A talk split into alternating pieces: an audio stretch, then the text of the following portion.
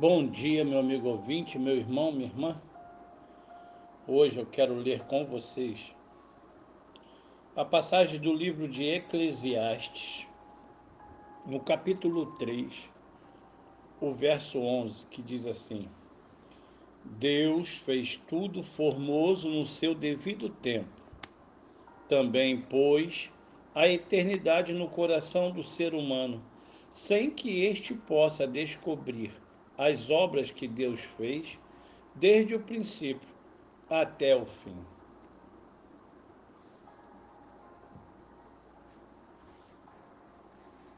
Diante das realidades não almejadas, formulamos fortemente nossos permanentes desejos.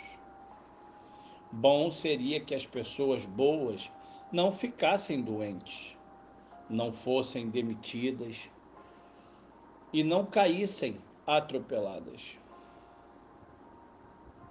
Bom seria que todas as pessoas nascessem saudáveis, sem problemas físicos, neurológicos ou emocionais. Bom seria que todas as pessoas fossem educadas com carinho em casa e competência na escola, de modo que nunca se sentissem rejeitadas por seus pais, professores ou até mesmo os colegas. Bom seria que as pessoas dignas e corretas estivessem blindadas às ciladas e às surpresas desagradáveis. Bom seria que a bondade fosse premiada sempre, reservado o público castigo para a maldade. E se assim fosse, não haveria desespero, não haveria filosofia, não haveria teologia, não haveria poesia.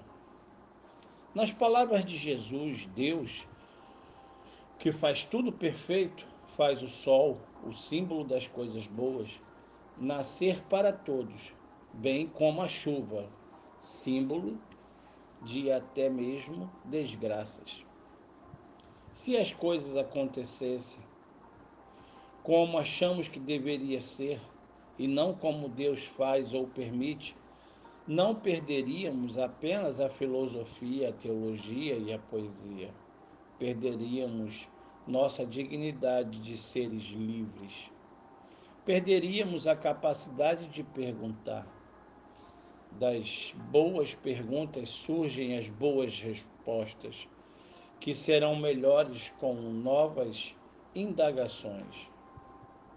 Perguntar assim é viver. Ainda assim, o mais grave no nosso tempo não é não termos respostas para o que perguntamos, é não termos já mesmo perguntas.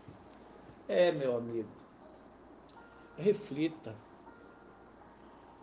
Não é fácil mas precisamos entender e, ao mesmo tempo, na força da pergunta, saber que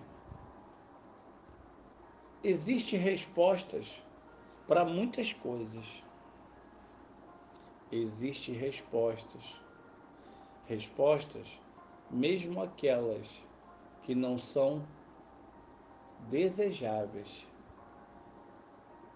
mas que nós temos a certeza que na palavra de Deus, a Bíblia Sagrada, como todos os dias nós podemos ler, estudar, aprender, aplicar e aqui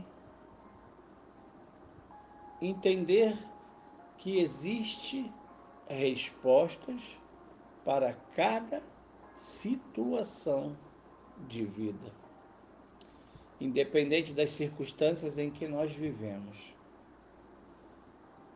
Certo dia, alguém falou: Cristo é a resposta. Assim sendo, que Deus te abençoe, que Deus te ajude.